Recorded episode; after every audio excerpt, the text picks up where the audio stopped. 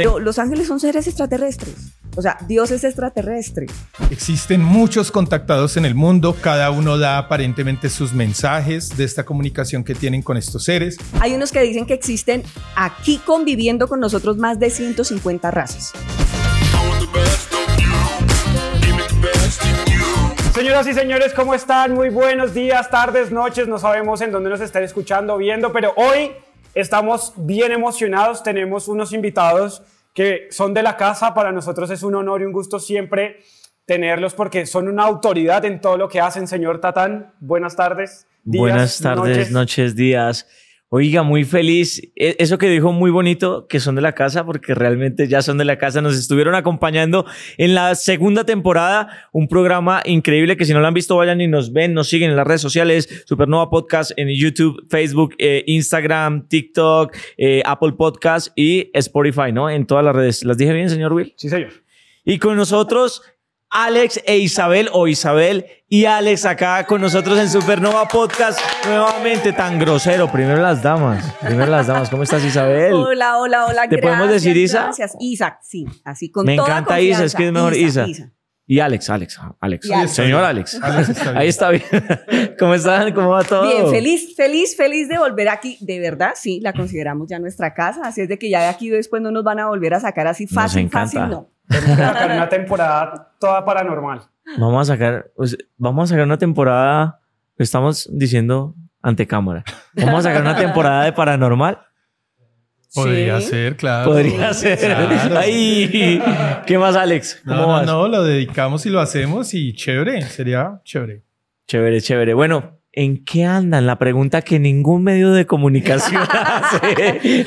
Una pregunta diferente. Una pregunta diferente, no, muy diferente. Los vimos por ahí que están, están a punto de lanzar algo.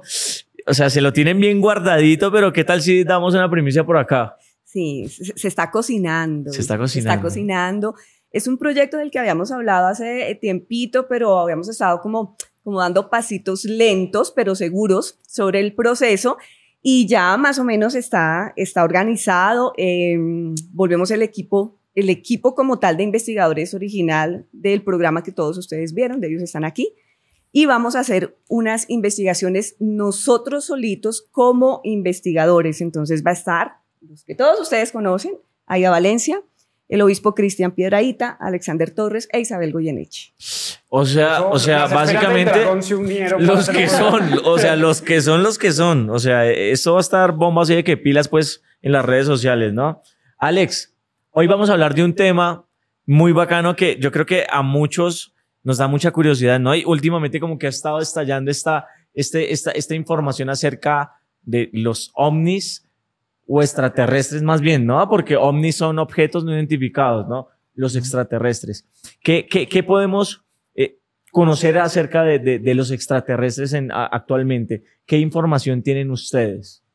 Mm, bueno, yo pienso que eh, el tema está muy viralizado.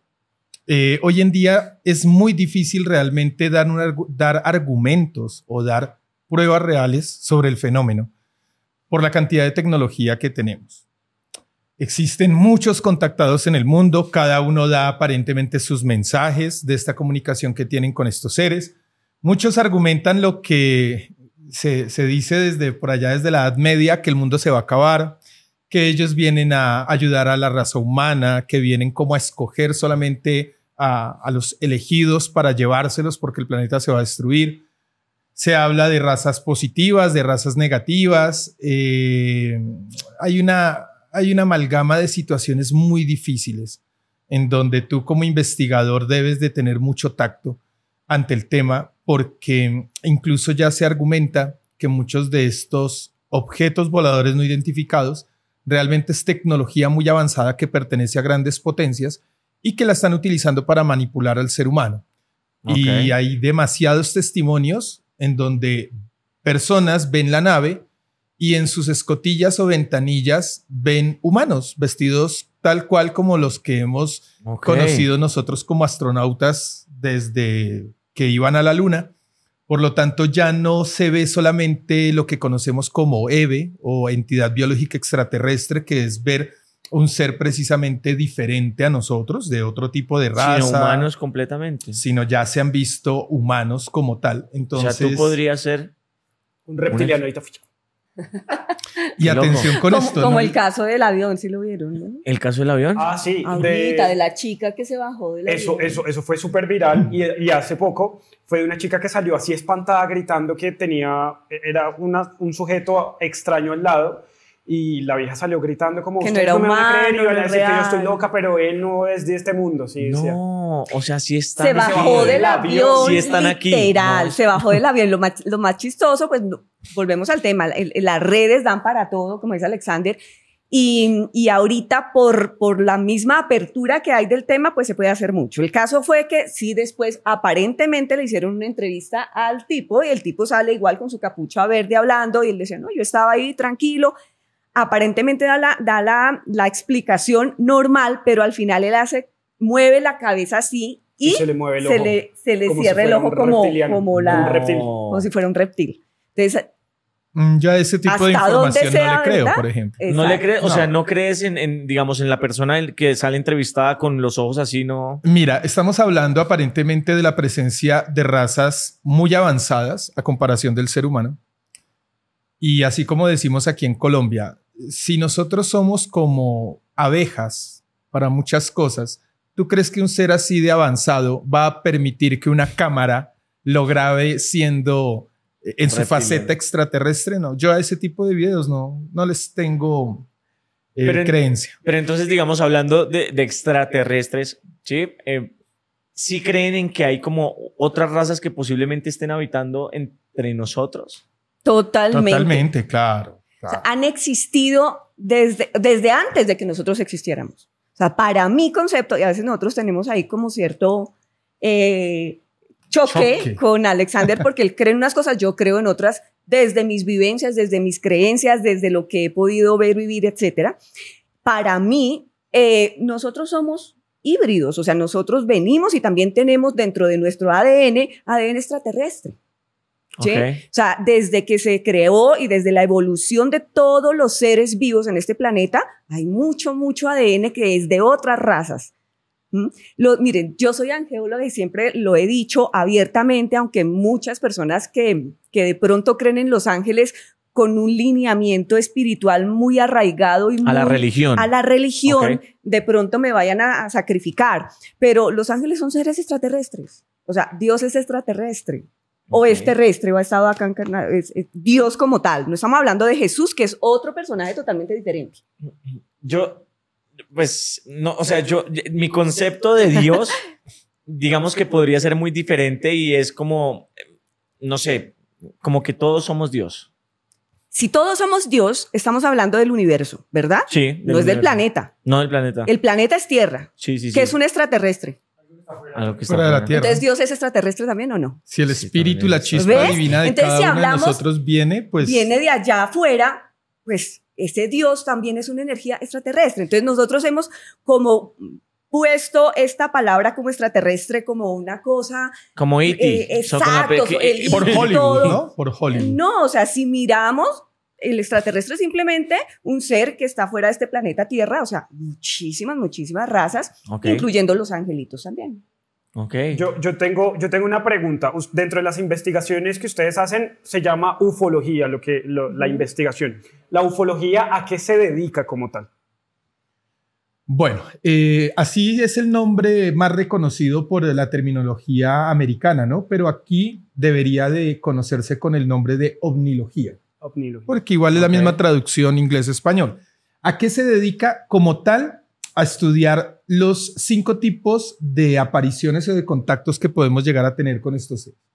Uno de ellos es el avistamiento de objetos que, que aparentemente no son creados por la tecnología de, los humanos. El segundo, los rastros que estos eh, objetos dejan, como cuando nos dejan los círculos en, en los campos de maíz.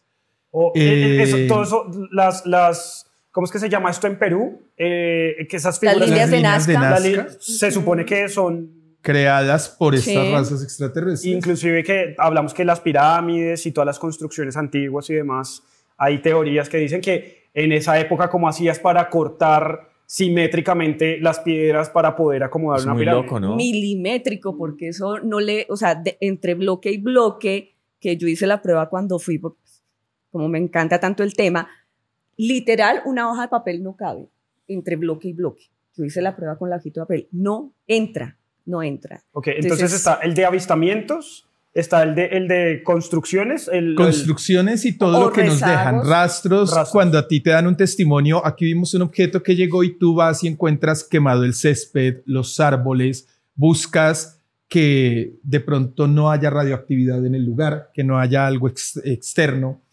Eh, em, el avistamiento o el contacto ya con la entidad biológica extraterrestre, cuando dicen por aquí vimos al ser, caminaron, eh, verificar esas pisadas, todos los rastros que dejan.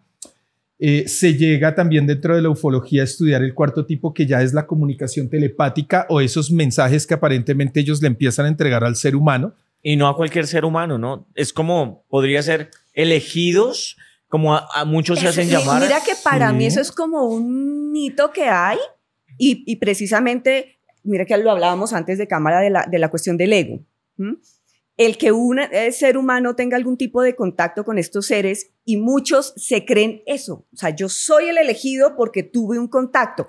Mira, para mí todos, así como hablamos de los dones extrasensoriales que tenemos, todos tenemos la posibilidad de tener un contacto con cualquier ser extraterrestre.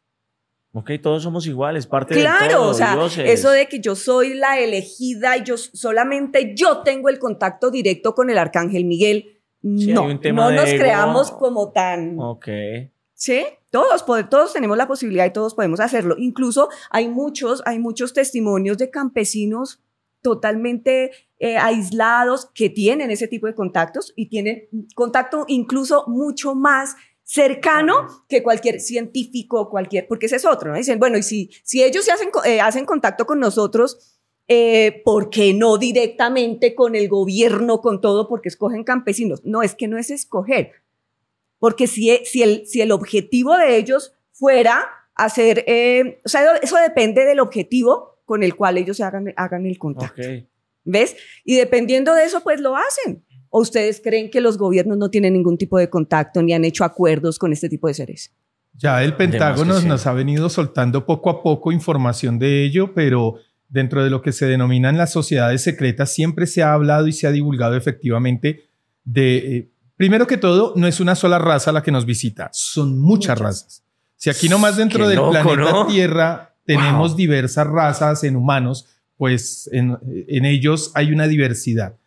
Ahora, una cosa son extraterrestres y otra cosa son intraterrenos. Y los intraterrenos fueron extraterrestres que vinieron en la antigüedad, se quedaron aquí por algún motivo, no quieren tener contacto con el ser humano para no asustarnos o no darnos más información y ahora viven en el inframundo y en las cuevas y demás, en donde en muchos lugares del mundo han grabado estos seres metidos en cavernas y ya son intraterrenos hoy en día, pero en su momento fueron extraterrestres. Ahorita nosotros con Pipe Trasca, bueno, antes de que ustedes llegaran, nos pusimos a hablar con Pipe y hablábamos de la antigüedad, cuando hablaban de los dioses y cómo los dioses llegaban que al final podrían llegar a ser extraterrestres. Claro. Llegaban y se enamoraban de algún humano y había como algún tipo eh, y entonces de ahí salen los semidioses, semidioses griegos. Entonces, en esas abducciones también podría haber ese tipo de contacto sexual con extraterrestres. Totalmente. El caso más reconocido a nivel mundial hasta el día de hoy es el caso del señor Villas Boas o Vilas Boas de Brasil en donde es un caso impactante porque están absolutamente todas las pruebas de una violación de seres extraterrestres a un hombre. Lo llamo violación porque él tuvo el acto sexual con una extraterrestre, no porque quisiera, él cuenta todo, el, es un caso impactante.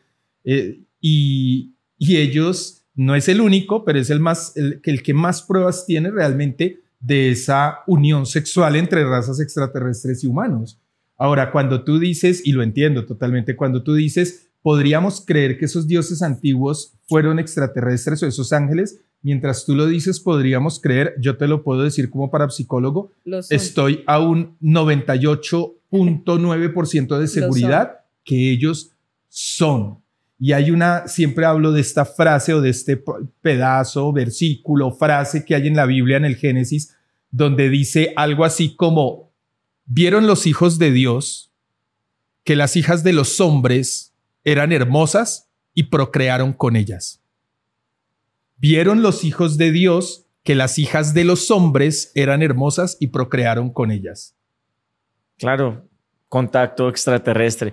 No, y es que es, que es, muy, es, muy difícil no, o sea, hacerse como el de la vista gorda con ese tipo de información cuando hay plasmado en, en, en, los, ¿cómo se llama esto? En los papiros, en las, en las construcciones. No, en, las pirámides, o sea. Pinturas rupestres, eh, o sea, existe vestigios de esas, de esas visitas extraterrestres en todas las culturas. De hecho, mire, por eso yo hablo ah, de, Los Ángeles y de la concepción que a veces eh, nosotros los seres humanos hemos tenido respecto a Los Ángeles y todos los ponemos como en, como en el mismo, en la misma ollita, en la misma cesta. Y el problema es la confusión nuestra como ser humano. Nosotros a veces vemos lo que creemos ver y de acuerdo a mi creencia tomo el concepto y lo encajo. ¿Verdad? Entonces, eh, si ustedes ven en las culturas, hay seres alados en todas las culturas, o sea, con alas. ¿Mm? En la cultura oriental, los dragones con alas. Okay. México, Quetzalcoatl, ¿qué es? Una serpiente con, alas. ¿Mm? Lemurianos, eh, en Egipto, con alas. nuestros mismos indígenas, ustedes van al Museo del Oro y muchas de, los, de, las, de las figuras también tienen alas. Entonces yo pienso que eh, hemos sido visitados por estas razas, diferentes razas, y cada cultura, dependiendo lo que ve, pues si viene de arriba es un dios y esos son los dioses, lo adapta y lo adapta a, sus propias culturas, creencias, tradiciones y le da estos nombres a estos dioses o semidioses. Qué fuerte. Mira, mira una aparición, por ejemplo, una nave en una montaña, pero a un extremo de la montaña hay unos campesinos que ni siquiera estudiaron la primaria. Y al otro lado de la montaña hay unos universitarios, están finalizando su carrera y sencillamente están acampando. Ambos ven una nave posada en, en parte de la montaña, ven los movimientos, ven todo lo que ya podemos más o menos conocer del fenómeno ovni. Y cuando se llega a buscar testimonios de ese avistamiento, se entrevista a ambos se entrevista a la pareja de abuelos campesinos y se entrevista a los universitarios. La respuesta de los campesinos es, anoche se nos apareció la Virgen María. En la montaña vimos su luz y era ella. La Virgen se nos presentó, somos muy creyentes, la adoramos, etc. Y cogieron ese punto de referencia como adoración a la Virgen. Los universitarios dijeron, una luz un objeto metálico redondo, cilíndrico, como sea, eh, no, no es algo parecido a lo convencional, a la tecnología del mundo. Por lo tanto, para nosotros eso, era una nave, era un extraterrestre. Vieron lo mismo, pero mira el concepto Diferentes conceptos. tan diferente. Completamente de ¿Cuántas apariciones, como la aparición de la Virgen de Fátima, que es una de las más reconocidas, pueden ser apariciones de estos ángeles? Razas extraterrestres, pero como lo decía Isabel, bajo tu creencia y también tu pensamiento, tú ves lo que quieres ver y cuentas lo que quieres contar. Es, igual como, no sé, como todos tomamos de, de, alguna u otra forma, según nuestras creencias, de, de donde vengamos, de lo que nos han enseñado, pues como tomamos muchas veces la religión o la divinidad, ¿no? Sí, existen también en culturas, no sé, el budismo, el hinduismo, diferentes y tienen, digamos que diferentes percepciones, pero que todo va ligado a lo mismo, finalmente, ¿no? Entonces e, es como es como a la misma fuente. Yo pienso que, que de alguna forma eh, nosotros hemos sido algo así como unos eh, ¿cómo se llaman estas? Ratones, de eh, laboratorio. ratones de laboratorio y experimentos dentro de muchas razas que son mucho más avanzadas y han jugado, por llamarlo de esa forma, con nuestras creencias hasta ver hasta dónde nosotros hemos llegado. Yo pienso que yo, yo, yo, me veo así. Mira, para los hinduistas, una granja, es muy loco. Para los hinduistas, recuerda a los vimanas. Para ellos, ¿qué eran los vimanas? Tú ves la descripción en el hinduismo de los vimanas y son, es el mismo carro que vio Ezequiel en el Antiguo Testamento. El carro de fuego. Es que es, que es una loquísima. Todo el carro de fuego. Y que si tú lo anclas a distintas culturas, por ejemplo, que la conciencia universal estuvo Jesús, estuvo Buda, estuvo no sé qué, estuvo si sé más que al final hicieron y tuvieron una trascendencia, pero tú te preguntas, o sea, ¿vienen de culturas distintas o fueron enviados de culturas distintas o de razas distintas extraterrestre y llegaron a cierta cultura distinta? O sea, y como que empieza a... se abre una infinidad de posibilidades. Claro, y, el, y, el, y, el, problema es de alguna forma la confusión que ha generado en nosotros como ser humano y por eso eh, hablamos hace un, momento de los famosos elegidos. Entonces, cada uno habla desde su experiencia y toma como esa la verdad absoluta, que ese es el error que se comete. Entonces, es nos cerramos, ¿no? Nos cerramos. Entonces, eh, eh, para mí, a mí me contactó por llamar, por poner un ejemplo, yo tuve una visión y fue Jesús porque soy católica, creyente, y fue Jesús y Jesús me dio esta información y esta es la verdad. ¿sí? ¿Y a ti qué te asegura que fue otra raza que se proyectó de acuerdo a tu creencia para hacerte creer eso y convencerte y que hagas lo que ellos quieren que nosotros hagamos? Totalmente de acuerdo. una manipulación. Es una manipulación y voy a aprovechar algo que siempre he querido hacer y bueno, ¿por qué no? Si es nuestro podcast, ¿no? y es invitar de verdad a toda la gente, digamos, eh, en mi en mi contexto, de, desde, que, desde que tengo uso de, razón, a mí me crearon con ciertos principios y con ciertos, digamos que creencias con respecto a la religión y demás. Por un lado el cristianismo, por el otro lado el, el tema católico. Sí. Em, y uno crece básicamente con eso, con lo que te inculcaron, con lo que te metieron, tú no conoces nada más. Entonces es difícil que tú, que tú no, no puedas, digamos, como... Mm, mm, a veces si te cierras, porque eh, eso pasa cuando uno se cierra, que, que, que, que, no puedas como eh, conocer más allá si tú estás completamente enfocado en lo que, en lo que finalmente te enseñaron. Y, y no es, digamos que no es culpa de nosotros, pero sí la invitación es como, como, hey, abrámonos el espectro y, y, permitámonos conocer, eh, ir más allá, ¿no? Que todo lo que nos enseñaron es como dicen por ahí, es como que no te dejes meter los dedos en la boca.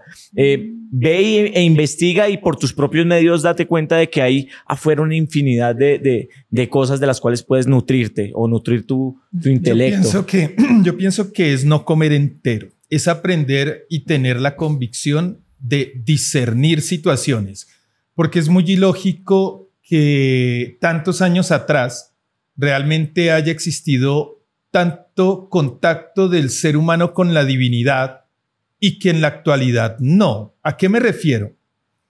Se supone que antiguamente los ángeles aparecían y hablaban y se expresaban y dejaban su mensaje. Sodoma y Gomorra, un ejemplo. Lot con su esposa, llegan dos ángeles, los sacan de allí porque Dios mandó a decir que vamos a destruir Sodoma y Gomorra por todo lo que hacen. Que los, iban a violar, ¿no? Dice la historia, que los iban a, a violar, porque eran hermosos. Ahí viene el primer punto. ¿Será que sí los iban a ¿Cómo vas a violar? ¿Cómo puedes tú violar un ángel si se supone que el ángel es un ser de Dios y no tiene cuerpo humano? Empecemos por ahí. Se supone que eran energías, espíritus, no directamente cuerpo humano. Según como nos lo cuentan, tenían alas y demás, obviamente poderes como para que el ser humano pudiera llegar a violarlos. Ahora, mira, hace muy poco tiempo, porque esto no es hablar por hablar, también tú tienes que buscar la ciencia. Hace muy poco tiempo en, el, en, en, Medio Oriente, en el lugar más aproximado donde aparentemente existió Sodoma y Gomorra, hicieron unos estudios donde después de tantos años se encuentran radioactividad en el sitio. Por lo tanto, se está argumentando de que la destrucción de Sodoma y Gomorra fue por el impacto de una bomba atómica. Venimos al punto y a la versión bíblica. Sale Lot con su esposa y sus hijos.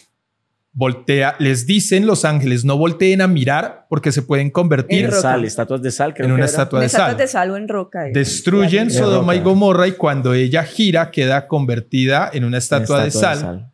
Y si vemos la lo que sucede después de arrojar una bomba atómica como Hiroshima y Nagasaki es carbonizar literal y que una persona... La radiación, claro, la radiación afecta... Sí, es que eh, eh, incluso dentro de ese ejemplo que está, que está hablando Alexander, nosotros tenemos aquí el ejemplo de la destrucción por la erupción de un volcán, que es Armero. Mm, ok. ¿Cierto? Se supone que Sodoma y Gomorra fue también erupción de un volcán y, los quemaron o fueron quemados vivos. Si ustedes ven en lo, yo no conozco personalmente porque no he ido allá, lo que uno ve en televisión y ve todos los vestigios de lo que quedó, están los cuerpos calcinados, pero incluso está la mamá abrazando a su bebé en posiciones en las que es como si estuvieran aquí sentados así y quedaron así como estatuas literal carbonizadas. Esto en, en Sodoma y Gomorra. En Sodoma y Gomorra. Si ustedes van a buscar y van a ver Armero, ¿hay algún cuerpo que haya quedado así? No, porque el, el, el cuerpo humano, la reacción, si siente que se está quemando, es o correr, o, ¿sí me entiendes? Pero hay O sea, podría, podría haber otra versión. Podría haber otra versión que uno de pronto, es que hay mil versiones, ¿no? Claro, hay muchas posibilidades. hay muchas pero posibilidades. Es, pero sí es como, como de abrir la mente y no creer todo, lo que te dicen solamente por, por, porque es que toca creerlo de esa forma. Tal cual, tal cual. Yo, tengo, yo tengo dos preguntas. La primera es, ¿qué tan cierto es que hay avistamiento de ovnis cuando algo, o sea, cuando va a haber un evento catastrófico? Por ejemplo, y, han mostrado o han, han han habido muestras de que, por ejemplo, va a haber la erupción de un volcán y siempre hay como un objeto ahí posando como un día anterior o dos días antes. Cuando pasó lo de las Torres Gemelas fue igual. Geólogos extraterrestres. O quién sabe si es que están o, terrestres. O que se puede o, que, o que son o que son eventos que ya están programados y desde antes ya lo están verificando que se cumplan. Nos están chuzando el podcast. hay, hay, varias versiones también y varias opciones, porque eh, ahí vamos a, un tema un poquito conspiranoico respecto al, fenómeno, y es que hay muchos eh, supuestos experimentos, el, el eh, el MK Ultra, el, manejo de, la, de, la, de, la, de, la, de la geofísica, el manejo del tiempo, el control del tiempo. Y dentro de todos estos em, posibles situaciones conspiranoicas se habla precisamente que son eventos controlados que están haciéndolos a propósito, experimentando para ver cómo se puede tener el, poder y el control. Entonces, en ese, en ese, si vamos a, a este, a esta posibilidad, puede que esos ovnis, porque son objetos voladores no identificados, no sean extraterrestres, sino sean nuestros, claro, mirando y controlados. Y eso, con Área 51, de que han visto, hay videos que ruedan por redes sociales donde literal hay como seres ahí tirados en una camilla y, la vaina así, no, también puede ser como un montaje mm, yo, Yo no creo en el video como tal de la tal autopsia que salió más o menos para los 80s, 90s. Yo no creo en ese video que sea como tal real. Pero sí creo en que allá o tuvieron, después de, Roswell, o tuvieron algunos seres o han tenido seres y han tenido contacto con ellos. Porque es que devuélvete en la línea del tiempo. Hasta cuando sucede el fenómeno de Roswell en el 58, si no estoy mal, fue en el 58, 57, 58. Hasta ese momento, la tecnología en el mundo no había tenido grandes avances. Ajá. Pero después de ese Roswell hacia acá, así mira, pegó todo. Mira, los años mira de la fibra óptica, de celulares. Creo, que hay como tratados, porque, o sea, ¿cómo, cómo es posible que si, si hay un objeto no identificado que tenga esas velocidades y todo, ¿de dónde viene? O sea, si está siendo controlado por humanos, tiene que haber algún tratado de tecnología o algo, porque esa, o sea, en tecnología estamos volando, o sea, y, se inventan cosas y salen cosas, y de un momento a otro salen naves que son imperceptibles. Yo siento, yo, yo siento es que, y me he dado cuenta, es como que van soltando de a poquito, o sea, la tecnología ya estaba hace muchísimos años, y si se dan cuenta, en los, nuestros científicos antiguamente ya habían descubierto muchas cosas que hasta ahorita están como que dándole relevancia, ¿no? Y es, es eso, es como que vamos a irles dando de a poquito para ver qué pasa, ¿no? Sí, pero, pero mira que, por ejemplo, la, apertura de todos estos eh, archivos secretos extraterrestres que está haciendo em, eh, el, el, Pentágono, precisamente desclasificaron, desclasificaron y lo abrieron, pues precisamente porque mm, se les ha salido de las manos la información que han podido controlar frente al fenómeno. Entonces, si, si si se desacredita su pentágono, pues ellos van a perder muchísimo. Total. Entonces, ¿qué es más fácil? Decirles, listo. Entonces, vamos a desclasificar y les vamos a ir soltando poco a poco las verdades que ellos tenían desde hace muchísimos años y el manejo que se ha tenido desde hace muchísimos años. Pero para mí hay dos cosas que hoy en día, eh, digamos que son un poquito de, pues, peligrosas y de cuidado. Una es la parte tecnológica, que eso la tienen y tienen el control ellos y ahí sí nosotros nada, que, hacer. Nada que hacer. Pero la otra es para mí la manipulación de conciencia que hay. Uy, sí, eso es un tema.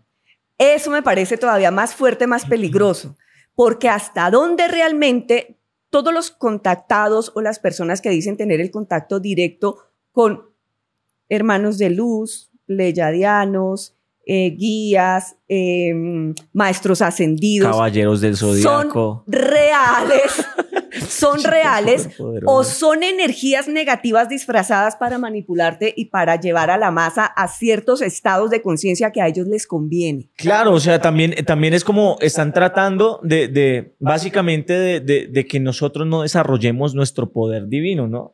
Y bueno, y si hay, por así decirlo. Si, hay esto. Sí. Sí, claro, es una manipulación. Si hay, si hay, este tipo de manipulación o hay estos entes, tal vez que, como ustedes decían ahorita, como hay un contacto que para mí, dentro de mis creencias, fue Jesús que me iluminó a través de un pensamiento o de un sueño.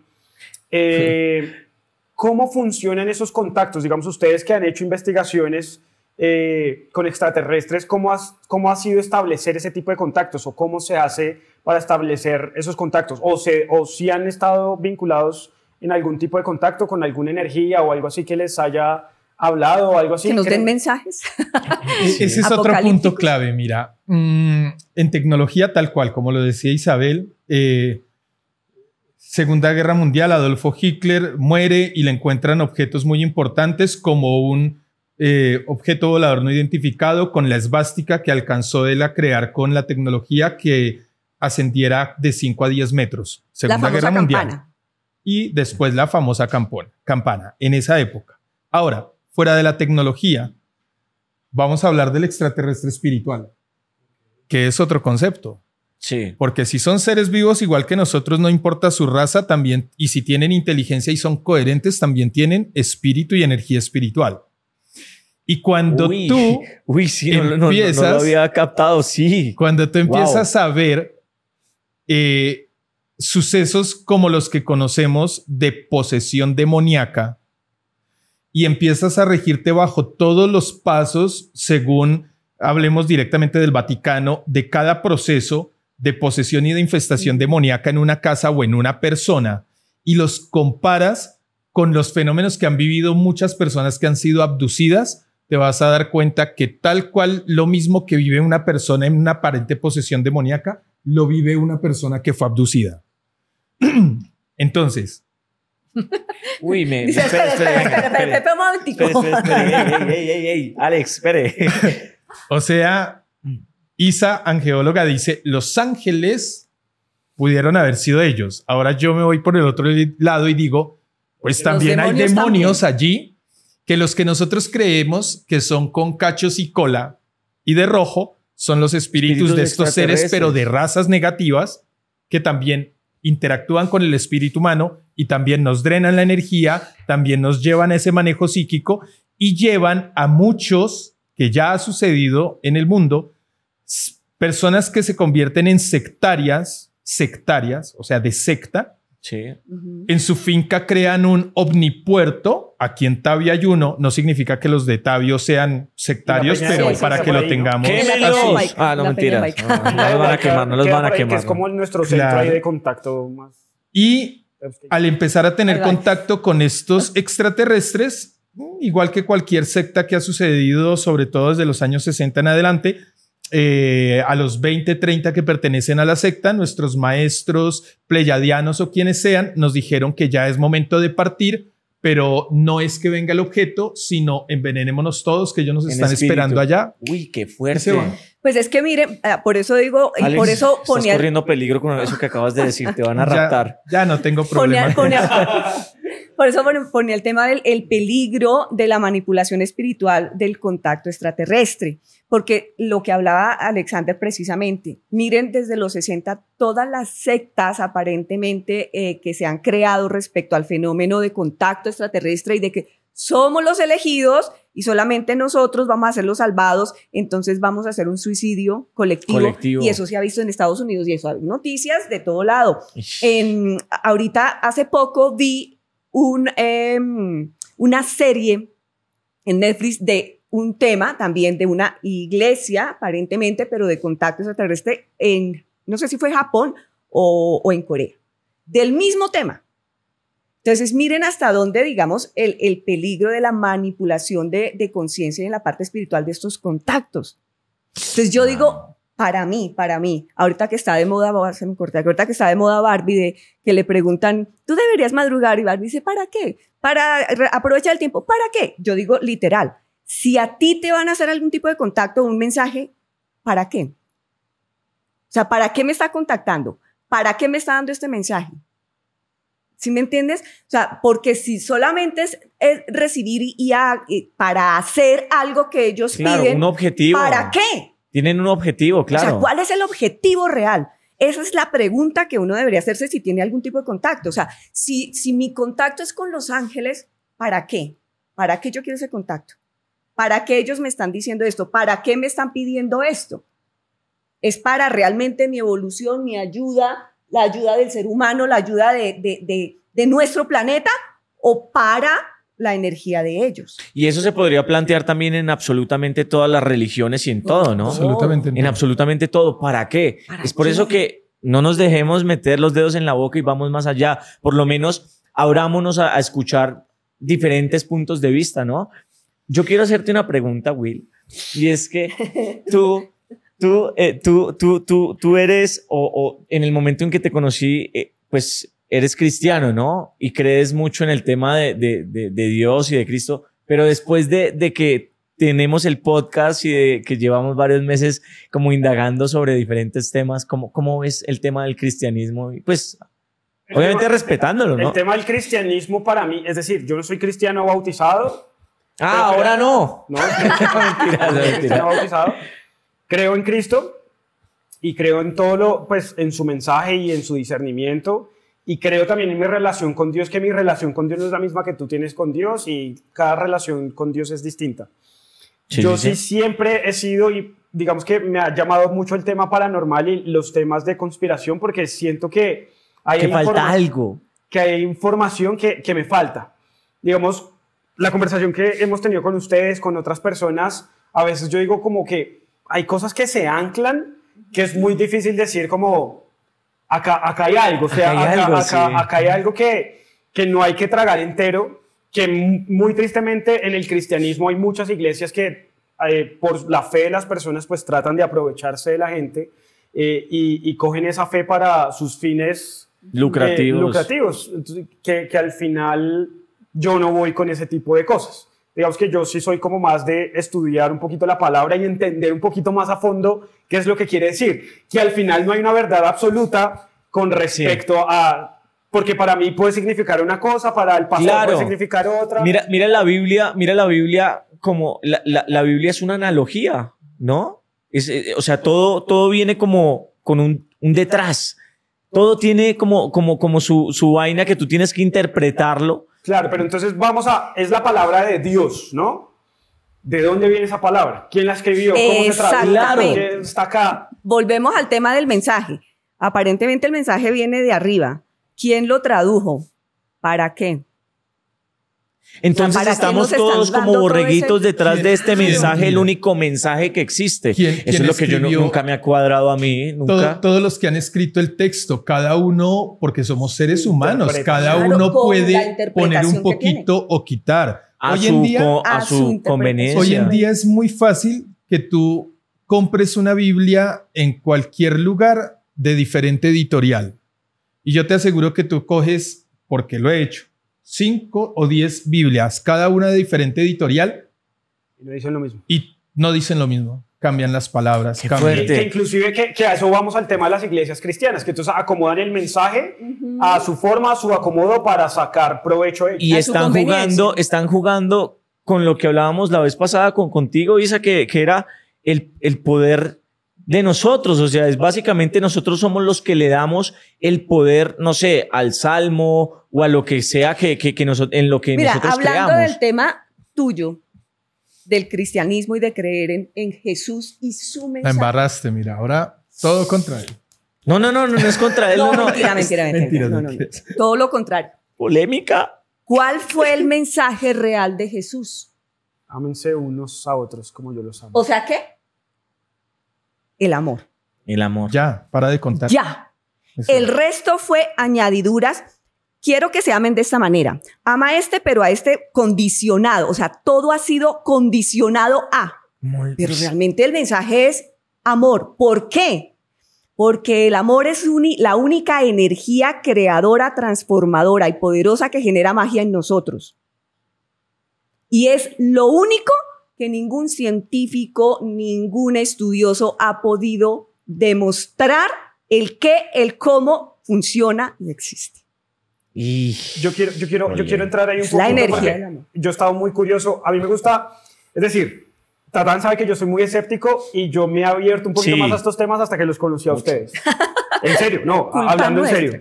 Esa era, esa era mi pregunta. Después de, de, tantos yo, podcasts. Yo soy muy metódico y a mí es demuéstramelo al hecho, al número, al, al proceso. Y cuando estuvimos reunidos, que tuvimos esa cantidad de aparatos que empezamos a hablar de armero y eso se empezó a mover solo yo dije, algo hay. Y que ustedes hicieron como la explicación científica de cómo funciona la vaina. Entonces yo dije como, ahí hay un tema, hay, que, hay que pararle bolas porque ya me demostraron con hechos y un poquito desde lo científico cómo funciona. Ahora, cuando hablamos de, de, los extraterrestres o de estas entidades que ustedes dicen espiritualmente, ellos pueden Manipular. llevar su mensaje a través de, de, de no sé, hablando de, ya de física cuántica como tal, desde otro plano astral. Sí. Entonces podríamos decir que cuando nosotros pasamos al otro plano, podríamos llegar a tener este tipo de contactos con este tipo de seres. O sea, nosotros no morimos, la muerte no existe. Claro. Es, una transformación. Es una transformación de energética. El estado en el que estamos a otro estado. Es como de sólido a gaseoso, mis amores. Exacto. Pero la energía sigue ahí. Y es por eso que precisamente podemos tener este contacto con seres fallecidos que están ahí o con seres de otros planos. ¿Se acuerdan que, les hablábamos y decíamos esto? es como si fuera, exactamente. Y es lo mismo con, si son seres extraterrestres, pues también están constituidos de qué? De energía. De energía. Entonces, energía con energía se puede conectar y se puede contactar. Claro. Lo que pasa es que tenemos que adecuar la frecuencia y la vibración para que estemos sintonizados en esta emisora. Claro, y, digamos, lo, lo, que, lo que hablábamos un poco antes de, de, empezar el programa y es, hay muchas teorías, como una de las teorías que, que, que, Alex no cree, es como el tema de que la Tierra realmente... Alex no cree. Eh, no es redonda, no sino es redonda plana. sino plana. Y vi como entrevistas de pilotos donde los pilotos se la pasan en, en volando y la vaina y decían, no, no, obviamente no, la, la, la Tierra es plana. Hablan así con, porque, porque, porque se la pasan, o sea, está demostrado ya que la Tierra es plana. ¿Sí? Y a partir ¿Está demostrado que la Tierra es plana? Pues demostrado, demostrado no. Hay como, hay como, no, no, no, hay me, me, retracto. Hay hipótesis. con, fundamentos, con fundamentos muy válidos, que, que pueden ser válidos. Así como también hay hipótesis de aparentemente fundamentos válidos de que la forma de la Tierra es toroidal y no es sí, plana. Se me fue la paloma porque yo iba a decir con respecto a eso. Ahí, se puede, es decir, yo estaba en cabinas de pilotos en donde en verdad se ve la, o sea, no se ve plana. Entonces ahí sí uno dice. Sí, es que ahí es, lo que pasa es que también ahí, ahí juegan, y yo sé lo, lo que dice. En una, en una, cabina, eso se ve, o sea, no, no se, se, ve. Si usted es piloto y nos está viendo, por favor, comente acá o si tiene que ver algo con la aviación y demás, opinen acá y cuéntenos cuál es su, su, su, su punto de vista. Sí, lo, lo que ellos hablan y lo que dice Datán es que ellos hablan de las distancias. Entonces dice, listo, o sea, si yo estoy aquí volando a tanta distancia de miles de kilómetros por hora y la distancia para que se vea la curvatura es de tanto, yo debería verla y no la veo. Es lo que ellos aparentemente Los aviones se saldrían a no sé dónde. Por eso, si es plana, tendría un final. Y entonces cuando le dan la vuelta por dónde le dan la vuelta para si salen por Japón y aparecen aquí en América. Eso es lo que no sabemos. Ahora, eso es lo que no sabemos. Mira, yo pienso que esa mala información nos está devolviendo a la época de Cristóbal Colón, donde. Ah, me está diciendo mal informado. No, no, no, no, no, no, mira, no, no, no, lo digo a nivel personal. Nos están devolviendo a la época de Cristóbal Colón, donde ellos no se arriesgaban a profundizar en el barco. ¿Por qué? Porque supuestamente llegaban a un abismo donde habían los dragones y todo y se caía. Eh, kraken, kraken, Miren, en el universo, toda la ciencia aquí, en el planeta Tierra, toda la ciencia ya nos ha demostrado que obligatoriamente estamos girando siempre en espiral y la circunferencia está en nuestro micro y se refleja en el macro. Por lo tanto, es muy, o sea, ahora después nos van a decir que nuestras células también son planas. Ok. ¿Sí me entiendes? el micro refleja el macro y no es lógico. Y si nos estuvieran embaucando, porque sería un embauque, ¿no? Nos hubieran metido también esta gran mentira, perdóname, como la religión durante todo el tiempo. No venderían telescopios ni venderían como no lo venden a todo el mundo para que tú mismo te estés verificando de que hay diferentes astros y que se están moviendo, a no ser que de verdad nos montaron allá el super escenario. El domo. Que el domo es demasiado grande como para que nosotros tengamos. Yo voy a esto porque es que realmente últimamente he visto mucho este tema de los domos. Pero el domo fue creado entonces desde los cavernícolas. ¿Quién lo creó? pues, pues estamos, hablando, estamos hablando extraterrestres. Las no, estamos hablando que entidades que nos quieren manipular, entonces ellos lo y es, y es válida la hipótesis, es válida. Lo que, por ejemplo, yo eh, digo es que mucha de esa información de los terraplanistas viene precisamente de seres extraterrestres. Y volvemos al tema.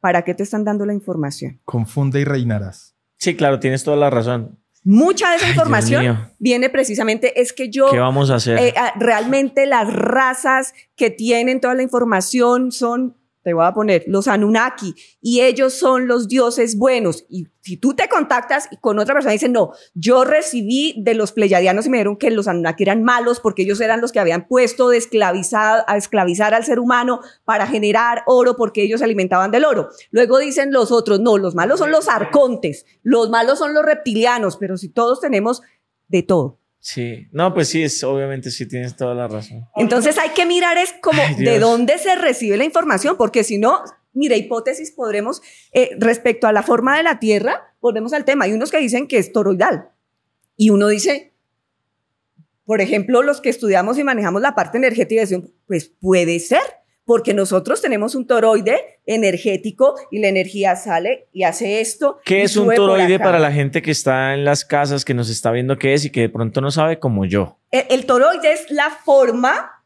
que se mueve la energía y es como si fuera una manzanita. Ok. Entonces tú estás aquí y toda la, lo, lo que tiene energía se mueve de esa manera. Tú estás aquí y lo que pasa es que la energía fluye de adentro hacia afuera y vuelve y entra. afuera y vuelve y entra.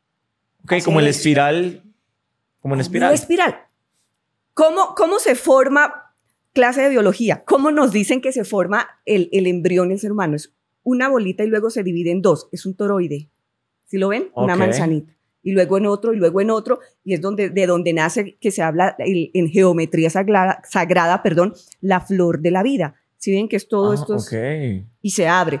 Un girasol, míralo, es, lo, es la misma. ¿Sí? Mm, la, consecución de números geométricos sagrados que se habla de Fibonacci, que es la sumatoria del anterior. Todo es en espiral y así aparentemente se mueve la energía. Es una espiral. Ok. Y dicen que la Tierra tiene precisamente por eso es el eje de la Tierra y por eso tiene ciertos em, líneas ley o líneas energéticas que son las que confluyen dentro de el manejo de la energía del planeta como tal y que así son todos los astros.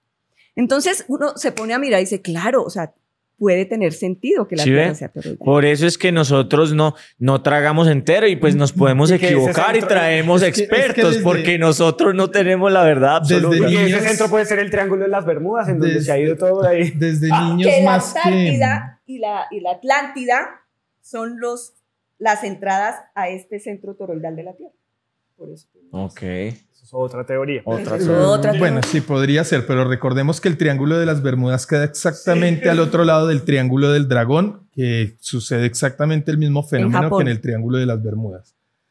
Eh, y, dentro de esto está, hasta donde yo recuerdo de lo que me enseñaron desde niño, a mí nunca me dijeron, o mis profesores, nunca me dijeron que la Tierra era redonda. A mí siempre me dijeron, la Tierra es semi-redonda y es achatada en los polos. Y es la forma toroidal que está diciendo Isabel. Ah, bueno. Ok. okay. Si a alguien le dijeron que era totalmente redonda y sí lo le mintieron, pero yo es, siempre... Es, es, el, no, es, el voz populi, ¿no? Populi, claro, pero siempre se ha dicho, se ha argumentado... Como el concepto... Es redonda pero achatada en los polos, entonces no es redonda, redonda. Y en ese achatamiento es donde se dice que va fluyendo esa energía de la manera en la cual... Isa y Alex, ustedes saben que yo los sigo mucho a ustedes dos en redes sociales. Isa hace poco estuvo en unas vacaciones con sus primas, ¿fue que estuviste? Ah, sí, sí, sí.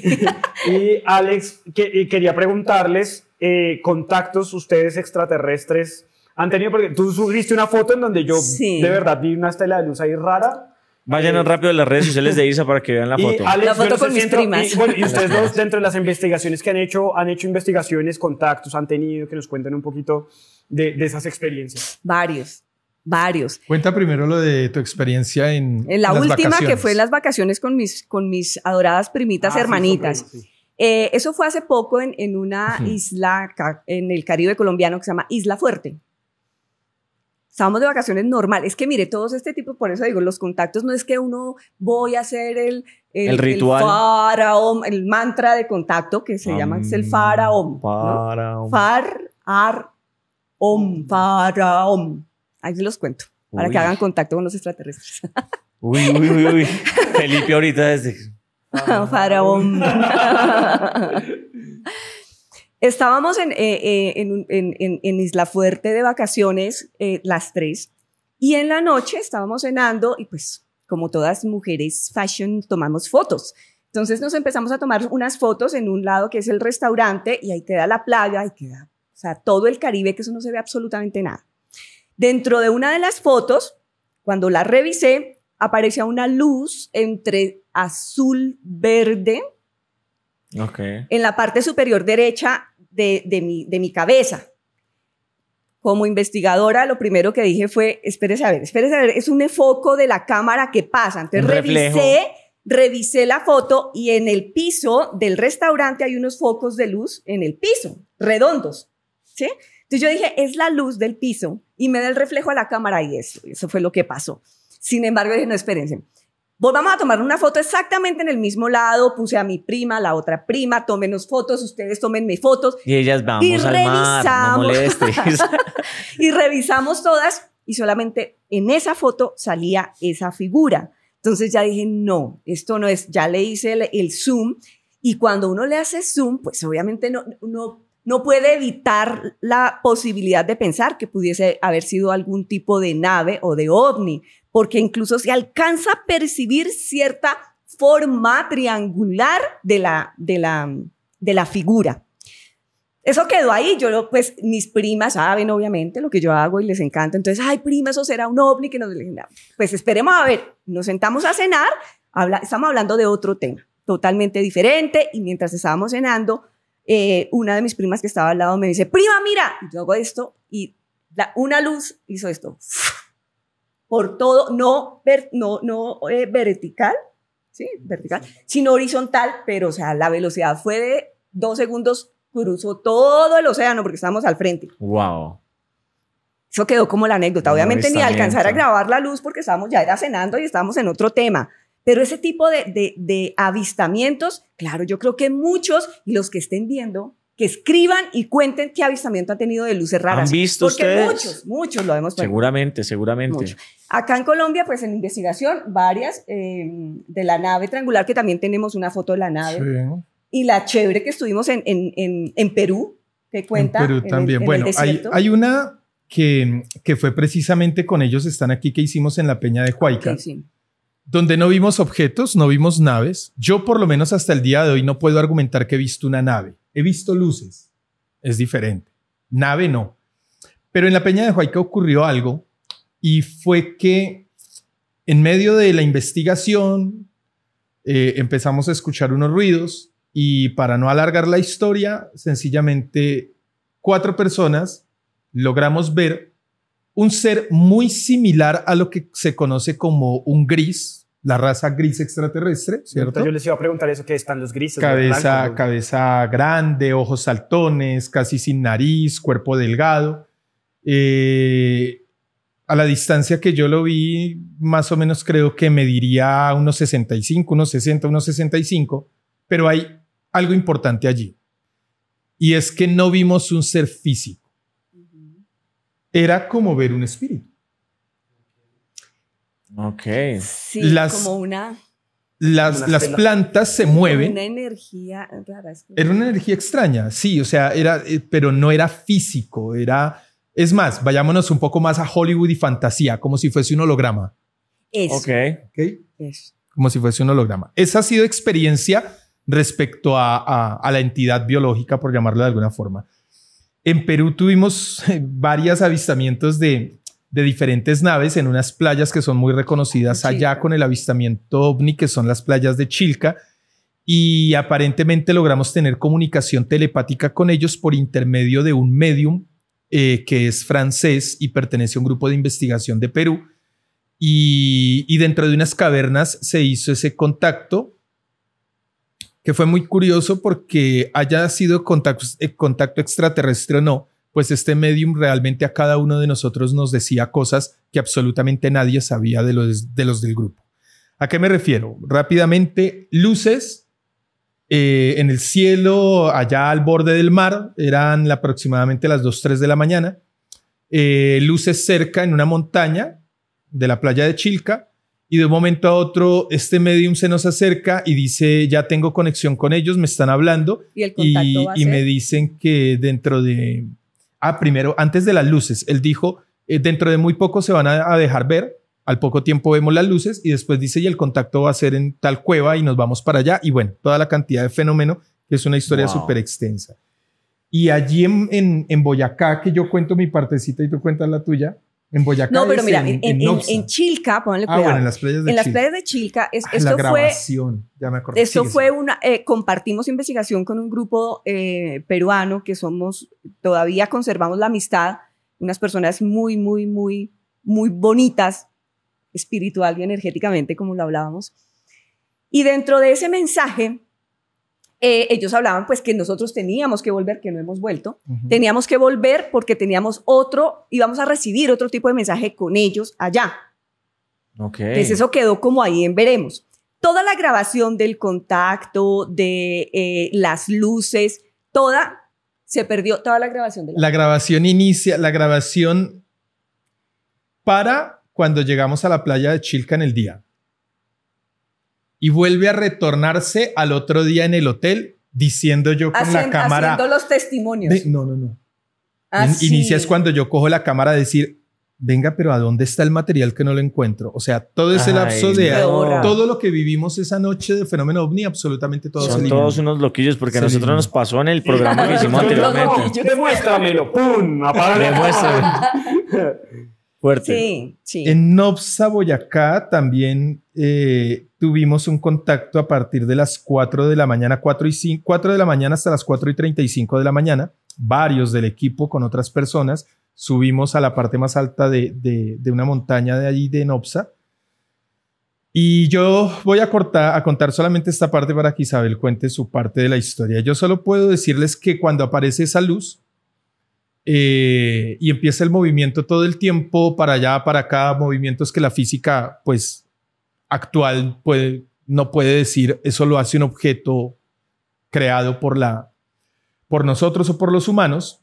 Hay un momento en el cual, grabando, en mi mente empiezo a intentar hablar con ellos, ¿no?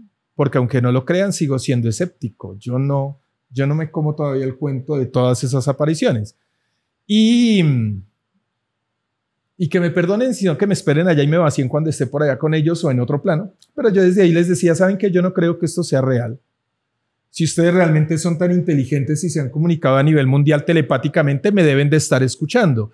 Entonces, si me están escuchando y esto no es ningún tipo de truco, muévase hacia la derecha. hacia abajo, hacia arriba, hacia un lado, haga un círculo, haga lo otro.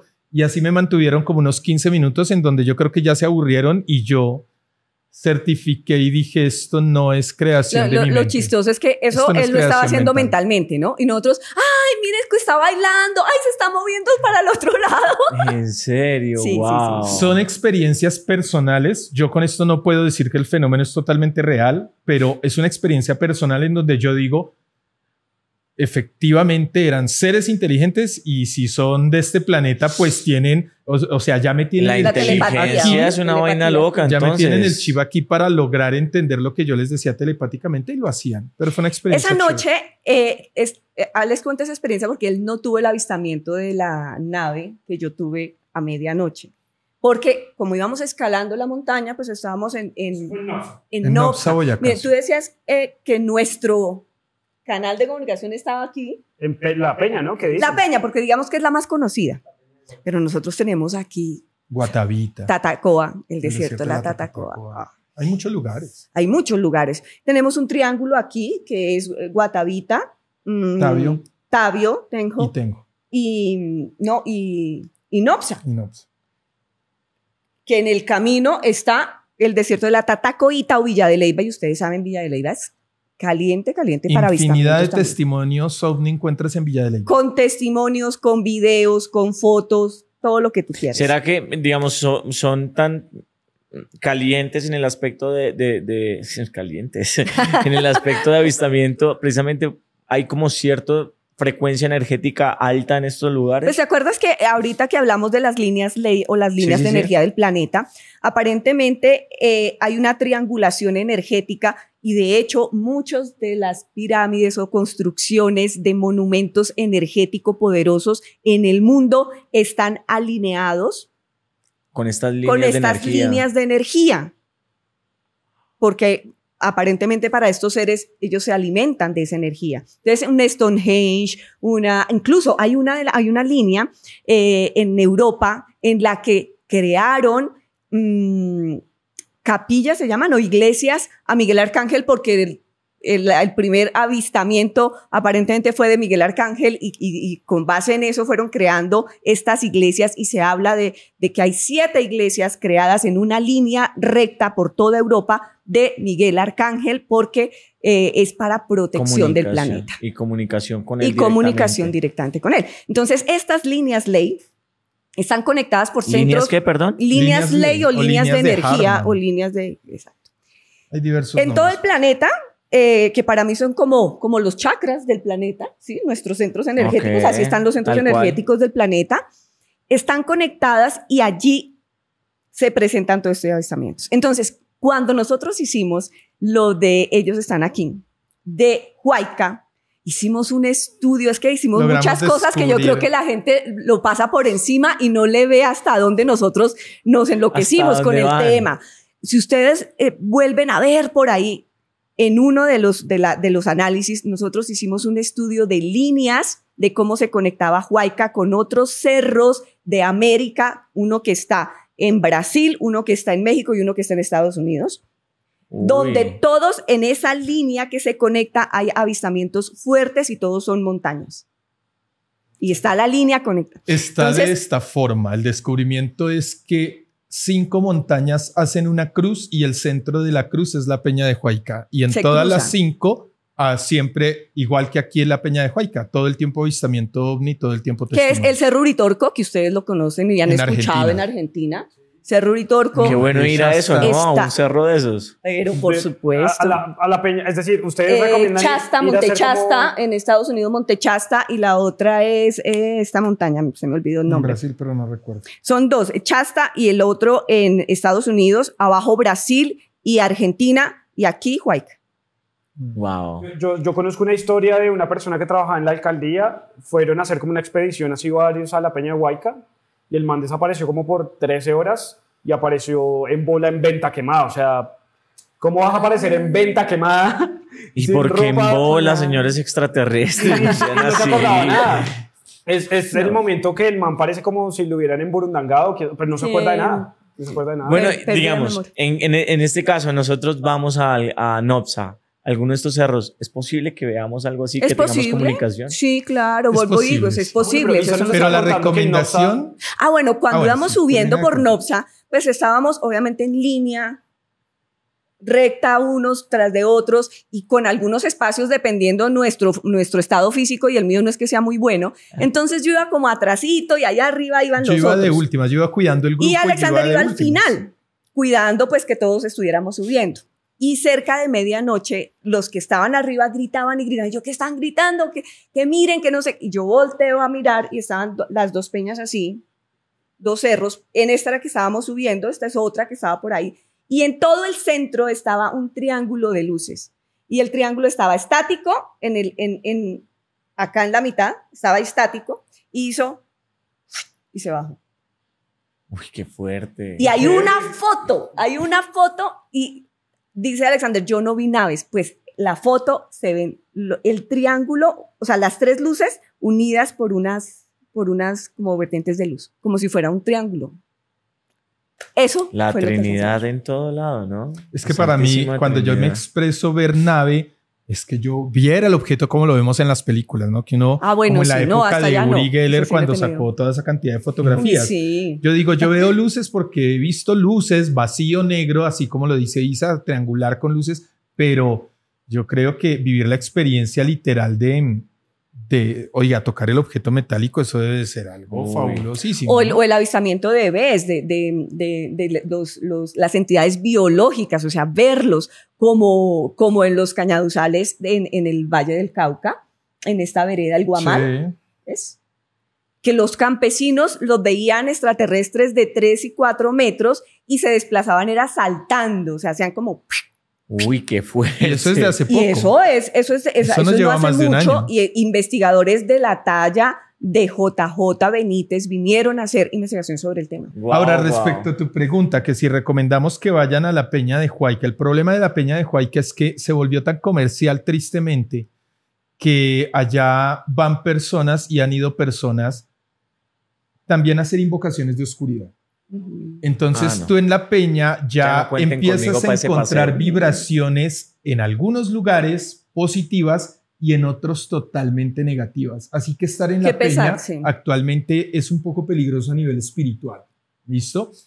Y respecto a ir a un lugar de estos como Nopsa, yo se los digo a ustedes, sea en Villa de Leyva, en el desierto de la Tatacoa, donde sea, cuando uno va a este tipo de encuentros, uno debe de intentar llevar su mente no con la ansiedad de vivir el fenómeno, ni ir precisamente con que no es que seguro que yo lo voy a ver, porque en ocasiones no sucede. Ir sencillamente con, con, con, la mente abierta de decir si realmente es para mí vivir la experiencia chévere, si no, no hay ningún problema y ver la salida más como de, como de acampar, de pasarla chévere, de... Okay. Porque cuando se va como con esa obsesión de no, es que yo voy a ir a ver, mm, casi nunca ocurre. La ansiedad bloquea, la ansiedad bloquea, y eso es para todo, la ansiedad sí, bloquea. Sí, la ansiedad actúa como, de, de, alguna u otra forma, como un miedo. Sí, es, completamente como, es como una barrera, ¿no? Cuando uno genera como esa energía de ansiedad, como que todo se bloquea. Hay, mira, hay una laguna, em, la laguna de Pedro Palo se llama, que queda por mesas, por la mesa. ¿Mesa Yeguas? No, la mesa. Mm, antes de Mesa Yeguas, que es antes de, por la mesa, y queda en, no, no recuerdo la vereda, pero queda por la mesa, la zona rural. Y es una reserva eh, Obviamente no es, digamos, creo que eso no está abierto al público, o si, o si tienen ahí hospedaje. Tienen este hospedaje. tienen hospedaje como en unas cabañas. Y hay una laguna, se llama la laguna de Pedro Palo. Esto tiene mito, leyenda de indígenas, de todo, y aparentemente ahí ha habido muchísimo avistamiento de OSNIs, objetos sumergibles no identificados. O sea, llegan, se sumergen a la laguna y luego salen luces. Eh, aparentemente, por ejemplo, hay algunas, eh, cuando, cuando se van a pescar, y hay, como unas ondas de energía que hacen que los peces se acumulen todos en un solo lado. O están pescando y desde la lancha ven luces pequeñas adentro, esferas moviéndose adentro del agua. Bueno. Ah, bueno, yo quería hacer otra pregunta. Sí, sí hágale, hágale. Eh, ustedes, estaban, ustedes, hablando ahorita como de eh, los, las clases de extraterrestres, que están los grises, ¿qué más hay? Los blancos, los negros. Uy, hoy en día encuentras de todo. Los azules, los morados. Eso también depende de la información que te llegue. Hay unos que dicen que existen aquí conviviendo con nosotros más de 150 razas. Wow. Más de 150 razas. Y yo les pongo una perspectiva dentro de nosotros, de la naturaleza del planeta, como seres vivos, ¿cuánta diversidad de seres vivos existe en este planeta? Entonces, si hablamos hacia arriba. blanco, negro, mestizo, indígena, pero ya hoy en día. Si hablamos hacia arriba, de la misma forma. Por eso es que incluso se habla de que eh, cuando se, se, intenta clasificar y decir es que los grisos son negativos, no todos. Es que los reptilianos son negativos. No todos. es como decir, los humanos, son, los negativos. humanos son negativos. No todos. No juzguen a nuestros extraterrestres. Entonces hay de todo, hay de todo. Entonces yo, yo lo único que, que siempre, y de verdad que los invito, y es para todo tipo de contacto energético con cualquier otro ser de diferente estado de conciencia o de dimensión. Siempre pregúntense para qué lo quieren. No etiquetar. No etiquetar y preguntarse el, para qué, porque es que nosotros somos tan curiosos y cuando hablamos del fenómeno de, mm, paranormal, ¿no? Es que yo quiero ir a tener el contacto. ¿Para qué? O sea, por pura curiosidad es igual con los extraterrestres. ¿Por qué? Porque si yo de pura curiosidad es que yo quiero tener el contacto con los seres extraterrestres, yo no estoy diciendo con quiénes, ni con cuáles, ni con qué raza, ni que sea positivo, ni que venga a ayudarme, ni nada. Entonces, ¿qué estoy haciendo? Abriendo una puerta y diciéndoles, yo quiero que me contacten. Y nosotros somos, mire, como creación de esta fuente divina de Dios, somos seres muy poderosos. Y precisamente por eso es que nos visitan tantas razas. Porque a nivel energético tenemos mucha fuerza y por eso se alimentan de nuestra energía. Por eso los seres negativos como los demonios o todos se alimentan de nuestra energía, porque nuestra energía es tan poderosa tanto para el amor como para el miedo, como para... Mira, yo, yo a la edad de los 12 años hice mis, mis primeros intentos de psicografía. La psicografía es intentar comunicarte telepáticamente con esas razas extraterrestres. Entonces la idea es que tú te comunicas con ellos mentalmente y de un momento a otro tu mano con un esfero o algo empieza a rayar el mensaje que te envían. Lo que te están diciendo. Yo de los 12 a los 15 años hice muchísimo esto. Y al inicio eran solo palitos, rayitas, mm, rayones y demás. Pero de un momento a otro, literal, a mí me empezaron a escribir muchas cosas en las hojas. Wow. Entonces, ¿tú, ¿tú qué sentías? Tú sentías que de tu hombro hacia abajo no, no eres tú. No lo controlabas. No lo controlabas. Tú empezabas a sentir una vibración y empezabas a rayar, ¿ok? Me escribieron muchas cosas. Yo iba a montañas, eh, a Monserrate, a montañas del sur, porque eso me ponían contacto. Nos vemos tal día, a tal hora, en tal lugar. Una cantidad de cosas súper locas. Fui a campé, eso que no hice y dentro de esos mensajes me dijeron, venimos por ti, eres elegido, te vamos a salvar de la raza humana porque el planeta se va a destruir. Una cantidad de cosas que con el paso del tiempo y del aprendizaje y de, la coherencia, hoy en día yo digo, tal vez todo eso fue creación de mi mente, porque me fascinaba el tema, porque me fascinaba leer, porque me fascinaban las películas y tal vez yo mismo creé la vibración, el movimiento y que con el paso del tiempo, porque me lo decían los libros. Los libros me decían, mira, para hacer un contacto psicográfico con, con extraterrestres, hazlo y hazlo de esta forma. Porque la verdad, si yo hubiese sido el elegido, no creo que hubiese cometido tantos errores en mi vida hasta el día de hoy. Y segundo, ya no estaría aquí. Sí, claro. O ya hubiese tenido un mayor contacto con ellos. Así que Ojo con eso, porque es que en el, en el tema ovni también hay mucha forma de manipulación y cuando tú permites que tu mente actúe, pues te metes en el cuento y, tú no con esto queremos decir que el fenómeno no sea real. No, no, no. Porque mira, eh, existen muchas eh, personas que han tenido canalizaciones muy reales. Eh, mira, Chico Xavier. Javier Piñeros. No, no, no. Chico, Xavier, un de, clarividente, de, Brasil. De Brasil. Búsquenlo. y hay incluso películas y él habla de Jesús habla de conexiones con, con Jesús también. Entonces, búsquenlo.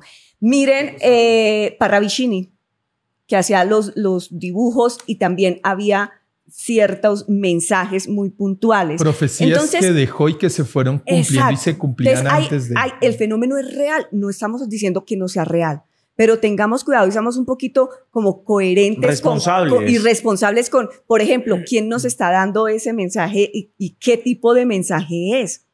Porque es que ahorita está o sea, polula en las redes sociales y todo el mundo la cantidad de, supuestos contactados. Es más, yo he visto en, en, TikTok y en muchas em, redes personas que dicen es que yo soy un ángel y yo soy el ángel enviado y yo soy el no sé qué. Yo, si me entiendes, y, y, puede que tengan, miren, no es que no tengan contacto con, con entidades, hay personas que dicen, es que yo tengo, yo directamente tengo y a mí me dan el número, el chance y a mí me dan. Yo tomo tinto todos los días con el arcángel Rafael y con Pónganse en este lado. ¿Como para qué? Si esas energías de esa frecuencia y vibración están tan altas que están para cosas muchísimo más grandes que para las pendejas, perdónenme la expresión, las pendejadas que nosotros pedimos. Total. Miren, No, no, no lo van a creer. Nosotros conocimos una persona que, que trabaja dentro de la angeología y decía que tenía tanta conexión con los arcángeles que se subía al carro y ella decía que el arcángel Miguel le servía de Waze, o sea, le empezaba a decir por dónde no habían trancones. ¿Fue así no fue así? Así, existen personas, literal. A, veces, a veces tal vez por vacíos emocionales o por querer generar contenido, permitimos entrar en unos mundos muy complicados y lo triste es que estamos en una época de una generación mental muy débil. En vez de fortalecernos mentalmente, estamos muy débiles y estamos permitiendo que muchas personas dañen realmente nuestro ser. Y estábamos hablando y continuando con, todo, eh, les estábamos comentando que nosotros tenemos una sección que se llama No si hay una sección en la cual en el episodio pasado en el cual ustedes nos acompañaron seguramente no pudieron hacer parte de esto porque se nos olvidó porque estábamos cagados del susto. Entonces, aquí esta sección consta de que ustedes se pueden desahogar por cualquier cosa que les haya pasado en su carrera, tal persona que está metiéndole eh, cuentos a la gente que no son, no sé, ustedes se pueden desahogar. hasta libros. Ay, sí, ay, sí, yo tengo uno. Eso, eso. De una. Yo a la cámara y fuerte que les duela. Yo tuve una paciente que llegó llorando a mi consultorio diciendo que había estado eh, donde en una consulta con una persona espiritual y que le había dicho que tenía un trabajo de brujería tan alto que si no le pagaba 3 millones de pesos para que le hiciera un talismán, en siete días se iba a morir. Se iba a morir esa persona. Ahí sí. No, sé.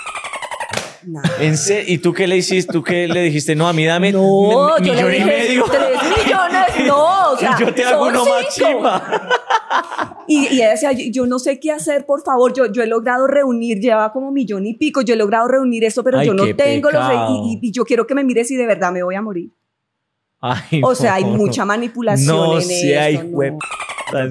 Bajo el concepto mágico y parapsicológico, después de ellos están aquí muchas personas resultaron siendo investigadores de fenómenos paranormales y parapsicólogos y creen que por coger una botellita de alcohol y regar el alcohol o prender un incienso ya están abriendo el superportal y están hablando con espíritus y, engañan a los demás tristemente, por adquirir algo económico llevándolos a un sitio de turismo paranormal o llevándolos a una supuesta investigación profesional porque riego alcohol y prendo el fósforo y hago chungara cachungara y, y en redes sociales pues llenos de, de, likes porque yo soy como Alex Torres, el de ellos están aquí. O es más, muchos dicen estudio con Alexander Torres, él es mi maestro y han robado a muchas personas con mi nombre, con el nombre de la academia y con el nombre de nuestro grupo investigativo. Y yo pensaría que... Para los que utilizan el nombre de Alexander o de la academia sin haber estudiado con nosotros, no, se hay... No se hay puta. Bueno, y mi no hay puta no tiene que ver mucho con el tema, pero eh, mi no se fue puta es porque esta mañana que venía para acá corriendo me recogió un Uber y el man no sabía manejar. Ah. Se, le, apagaba el carro, metía los cambios mal. Yo estaba que le decía, venga, lo llevo, lo llevo. Entonces, no se no juegue con la seguridad de las otras personas. Gente, Alex, muchísimas gracias. A ustedes que nos ven allá en sus casas, en el Transmilenio, en Rusia, pongan por favor los subtítulos en ruso. Ya saben, síganos en todas nuestras redes sociales, Supernova Podcast más. Suscríbanse. Si quieren que hablemos de algún tema, aquí estamos. Pregunten. Señor extraterrestre, usted también que nos está viendo allá en el espacio, ¿dónde está? Si quiere venir, si nos quiere contactar, acá estamos. Supernova Podcast. Muchísimas gracias. Nos vemos en otro episodio. Chao, chao.